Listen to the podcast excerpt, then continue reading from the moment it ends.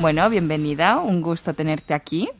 Hola, muchas gracias. Igualmente, gracias por la invitación. ¿Podrías contarnos un poco sobre la película? Bueno, esta película está en el año 2092.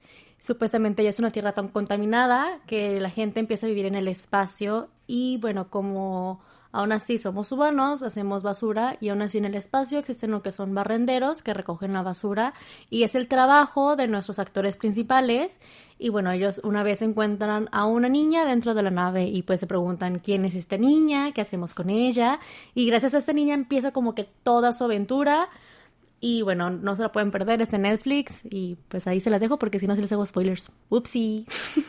¿Y cuál es su papel en la película? Bueno, mi papel, este, yo formo la capitana de la policía, así que a mí me encargan perseguir a nuestros actores principales, ya que se les reconoce como fugitivos. Entonces yo soy la que los va persiguiendo por toda la película para capturarlos y capturar a esta niña que ellos encontraron. ¿Y para el papel, cómo se preparó? Bueno, yo estuve en dieta rigurosa, hacía diariamente ejercicio y también me pidieron que fuera clases especiales de acción. Yo tengo un poco de bases de lo que son artes marciales, entonces me enseñaron pues la coreografía de la pelea, el cómo pelear actuado y estar entrenando para dar todo ese sentimiento de mujer fuerte que sabe super pelear y así como muy acá. ¿Y cómo fue la experiencia de participar en una película coreana?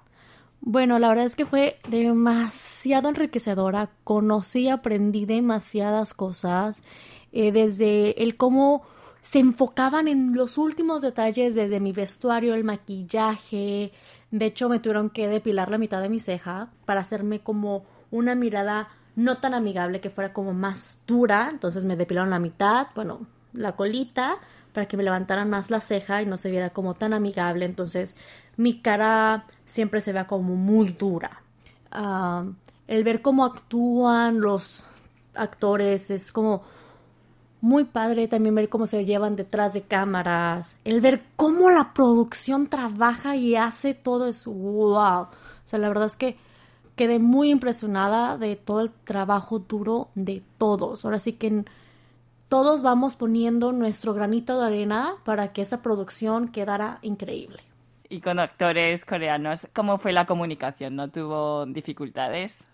Eh, bueno, yo la verdad es que yo me moría de pena, sobre todo porque pues soy nueva, tengo poquita experiencia y mi coreano sí lo hablo bastante y lo entiendo. El problema es que yo te voy de lo formal a lo informal a cada rato. Es una oración, la empiezo con formal, la termino informal y así me voy regresando. Es como parte de mi estilacho. Pero si no conozco a la persona, no la quiero ofender. Entonces, procuro no hablarle en coreano o hablar el mínimo para no ser grosera. No es porque no sepa el coreano, sino es porque no quiero ofenderlo. Entonces al inicio me quedaba como muy calladita, pero pues como Jason Q lo llegué a conocer un poquito más porque entrenábamos, era el primero que me hablaba y también pues yo me sentaba al lado de los actores. Entonces está también Kim Terry intentó hablarme pues un poquito más en inglés para que no me sintiera tan incómoda. Está Jerin también súper linda, eh, con mucha energía todo el tiempo, no sabía quedar quieta. Le encanta tomar fotos. De verdad es que le encanta tomar fotos a esta Jerin. Jerin es esta con Nip, para los que no conocen los nombres. Entonces, yo me divertí, me sentí cómoda, me sentí aceptada. La verdad es que no me sentí juzgada en ningún momento. Y yo creo que alcancé a llevarme bien con la gente, incluso con el staff, que cuando me los vuelvo a encontrar en alguna otra producción, aunque yo vaya de extra, me saludan súper bien. Entonces, a mí me encantó. Yo estoy feliz de que hice como. Hicimos buen trabajo juntos. No voy a decir que solo fui yo, hicimos buen trabajo. Una pregunta personal. Eh, Song Joong-ki, el protagonista, es así de guapo. Totalmente, siempre va arregladito, guapetón, eh, huele de ricos y súper buena onda y con una sonrisa de oreja a oreja que dices, wow, es muy guapo esa persona. Y bueno, y además de la relación con los actores, ¿cómo fue la relación con el director? Bueno, yo el director lo conocí en lo que fue mi tercera audición. A mí me dijeron, vas a la tercera audición, es la última ronda, prepárate, que no sé qué. Y yo tengo mi libreta con mis monólogos que siempre anoto, entonces siempre que hago una audición me llevo mi, mi libro de monólogos. Yo llegué, me sientan, vamos a una oficina y pues está esta persona y empezamos a platicar y yo me mostré totalmente como soy, uh, un poco loca, muy risueña, hiperactiva y me, me, empezaron a platicar un poquito más sobre la película, sobre lo que viene siendo el personaje que estaba audicionando, porque yo fui a audicionar a ciegas, no sabía para qué estaba audicionando literalmente. Y ya me, está, me platican un poquito más y me dicen es que este personaje es muy serio, muy concentrado, y tú te ves muy activa, o sea, sí lo vas a poder hacer. Y yo, claro, no hay problema, actuación es una cosa, mi personalidad es otra, que no sé qué. Así quedó. Y ya cuando salgo de la oficina me dicen, ah, le caíste muy bien al, al, director, que no sé qué, no te preocupes. Y yo, ¿eh? ¿Ese era el director? Madre mía. Entonces, bueno, la verdad es que yo le agarré mucho cariño, no solo por cómo me trató, sino porque yo creo que esta película es demasiado ambiciosa invitó a demasiados foráneos, lo cual se me hizo padrísimo. Él tiene una visión muy exacta de lo que quería y no, o sea, si no es lo que quería de otra vez y otra vez, o sea, él tenía una imagen exacta de lo que quería y es así como que tiene que ser así. Además de que, pues ahora sí que me dio la oportunidad, o sea, le dio la oportunidad a mí que yo no soy nadie aún de interpretar este papel, ahora sí que confiar en mí. Le estoy eternamente agradecida. Así que, pues, ¿qué más puedo decir? La verdad es que le tengo mucho cariño. Bueno, yo vi la película y, me, me, gustó mucho cómo salió y, bueno, es totalmente otra persona. ¿Verdad que sí? sí. Pero bueno, después de todo, todas las audiciones, eh, el rodaje y todo esto, se estrenó la película. ¿Cómo se sintió al estrenarse? Yo la estaba esperando desde verano del 2020 por COVID, pues se retrasó y salió Netflix. Fue un por fin, o sea, un trabajo de seis meses después de un año de espera, salió y fue emocionante porque como mencioné hay muchos extranjeros, muchos de ellos son conocidos y amigos míos. Este me emocionó muchísimo ver a mis amigos, pero al mismo tiempo estaba como muy metida dentro de la historia, entonces eh, pues como extraño a mi mami también me agarré llorando cuando salía esta Suni con Tejo, entonces yo, ¡ay, mi mamá! Entonces, pues fue como chistoso porque lo vi con otra amiga que también salió en la película y se me queda viendo con cara de, ay, Dios mío, o sea, la asesina llorando. y yo, perdón. Entonces, fue muy emocionante el ver todos los detallitos que hicieron, el cómo quedó, porque yo lo que veía en un set eran pantallas verdes, entonces era así como, ¿y cómo va a quedar esto? O sea, no tienes exactamente una idea. Y al verlo fue como, no inventes, o sea, la verdad es que la gente le invirtió tiempo, sobre todo porque, bueno, yo me di cuenta más con mi personaje, porque a mí me hicieron el maquillaje, pero jamás usé lentillas o lentes de contacto. Entonces todo el efecto de mis ojos fue por computadora y la verdad es que en todo momento se ve súper bien hecho. Yo, uh, sé que fue mucho trabajo y es como, Paxu para todos, la verdad. ¿Y cómo fue la reacción de, de, tu familia y de tus amigos por el estreno de Signio? Eh, mi tía me mandó muchísimos audios y videos mientras estaba viendo la película eh, lloró mi familia, mi mamá también súper emocionada. Dijo, dijo que la tuvo que ver dos veces porque la primera vez no la pudo disfrutar, de que me veía y regresaba a la escena y regresaba a la escena. Entonces la tuvo que ver una segunda vez para entender que vio, porque la primera vez no entendía ni moja. Uh, tengo una amiga que me dice, es que no te encuentro de lo diferente que me veía. Muchos mensajes, excompañeros de la primaria y secundaria que tengo, o sea, yo creo que cuánto sin hablarles pues bastante sin hablar, me mensajearon de no manches, te vi, saliste en las noticias, te encuentro aquí en Google. Entonces fue una aceptación muy grande de la comunidad, este, también latina. Tuvo un impacto muy grande y a mí me encantó, que digo, wow, qué chido. Ahora sí que lo que estoy haciendo, pues tiene peso, ¿no? Entonces, no sé, estoy contenta. Todo el mundo contento. Hasta ahorita nadie me ha dicho que no le gustó. Solo me han dicho que les hubiera gustado verme más tiempo porque mi personaje sí los capturó, o sea, no tanto porque fuera yo, sino que mi personaje los capturaba y me ponían tan fuerte como para que me mataran tan rápido. Entonces sí era así como de, ah, nos hubiera gustado ver más de Camila. Sí, yo también me quedé un poco con las ganas, así de, de verte más. Bueno, eh, ahora pasamos a nivel personal. ¿Cuándo y cómo llegó a Corea? ¿Cómo llegué a Corea? Bueno, yo llegué en avión y pues no hay de otra. Perdón, es, mi chiste favorito. ya sé que está muy choteado, pero es mi chiste favorito. Ah, yo llegué el 3 de marzo del 2017 con la intención de estudiar una segunda carrera. Yo nada más me, había inscrito al curso de coreano de la Universidad de Corea, que se le conoce como Coreo D. Entonces, mientras yo estaba estudiando, metí mis papeles para la carrera y sí me aceptaron, pero no me dieron la beca. Y bueno, dije, la verdad es que sí me puse triste en ese momento porque pues yo quería estudiar aquí, o sea, esa era mi meta. Pero dije, bueno, este, me queda un poquito todavía de mis ahorros, alcanzo a estudiar todavía un ratico más aquí el coreano y puedo volverlo a intentar o ver qué pasa. Entonces yo seguí estudiando mi idioma coreano ahí mismo en la universidad, en lo que pues armaba el plan B.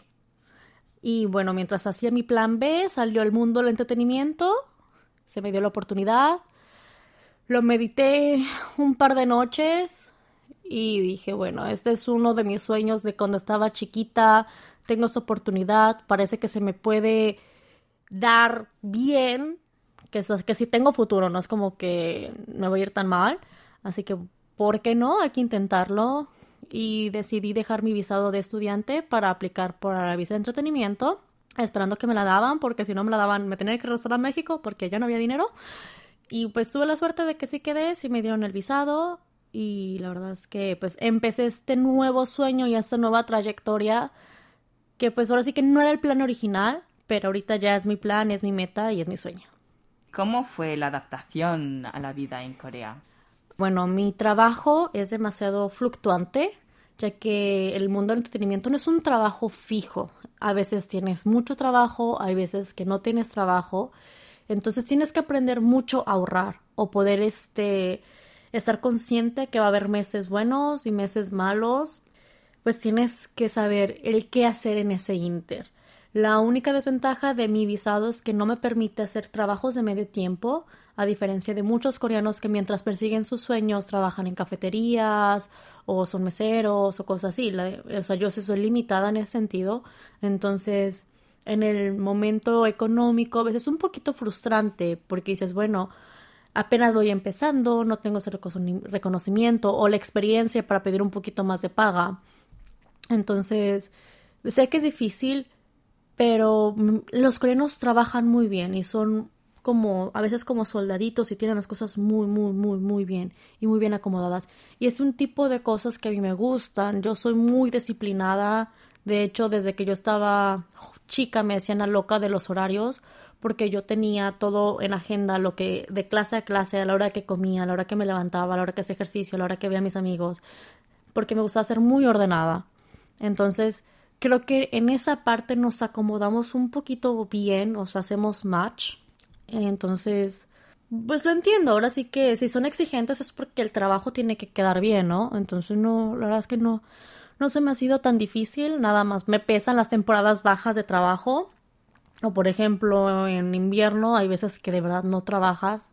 O sea, me ha tocado que en un mes no trabajo nada o tengo nada más una grabación y a duras penas me ayuda para pagar la renta. Eso es como lo más difícil ahorita, pero sé que es el inicio, o sea, apenas voy empezando, se empieza desde abajo, no pienso quedarme aquí, voy a tirar para adelante y pues no me desanimo.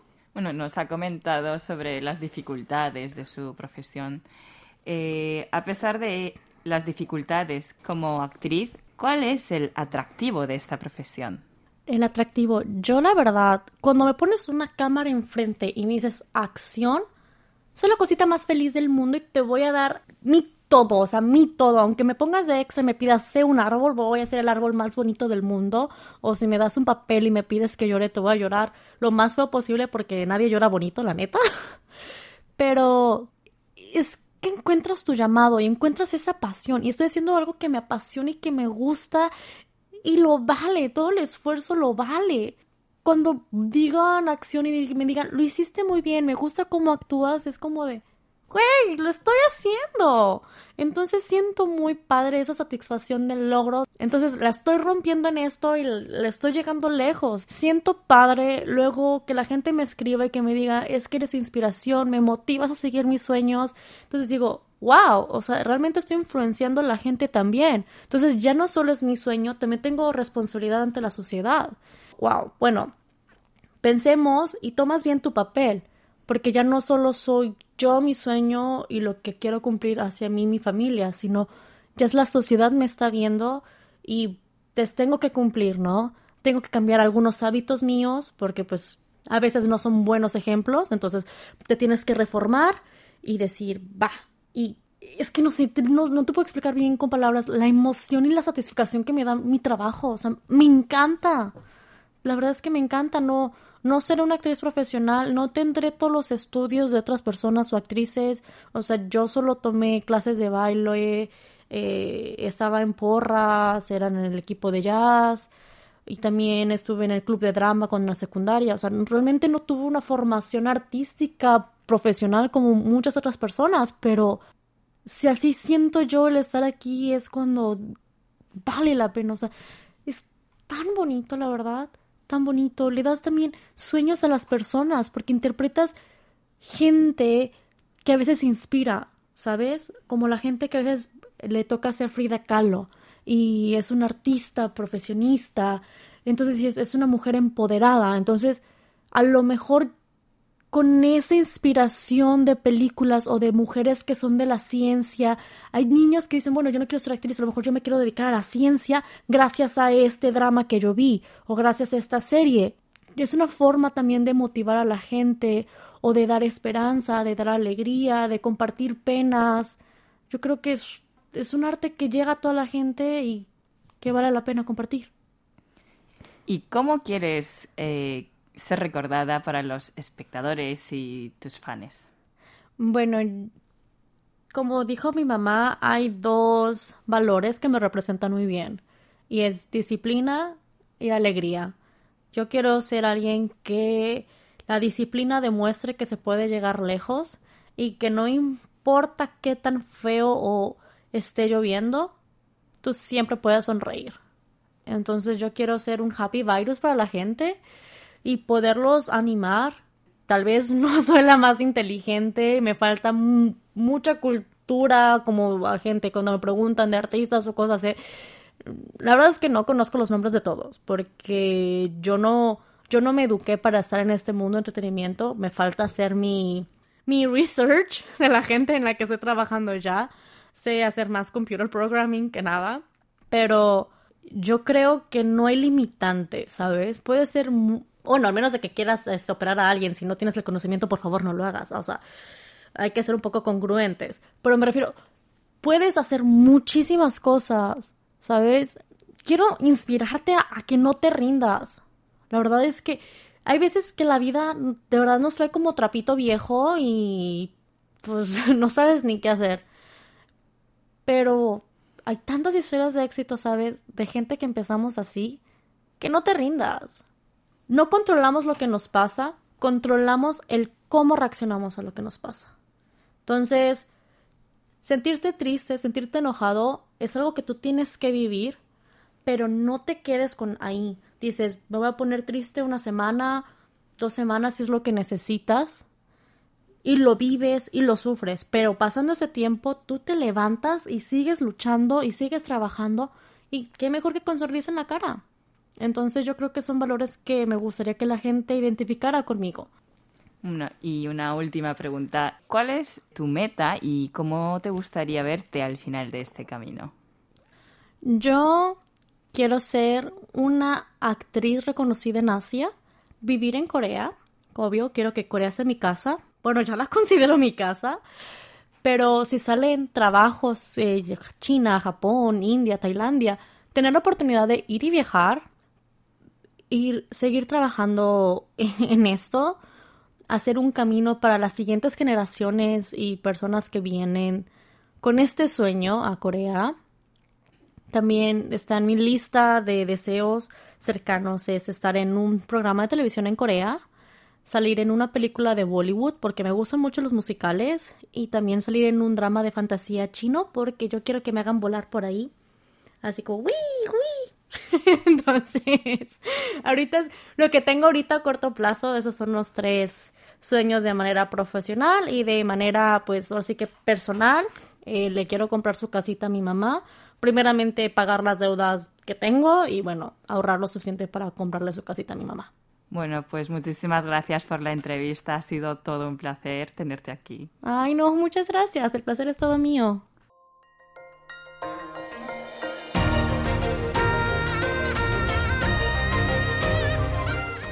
Acaban de escuchar el podcast de KBS World Radio. Hay muchos más contenidos en wall.kbs.co.kr barra Spanish. Gracias por seguir en sintonía. KBS World Radio.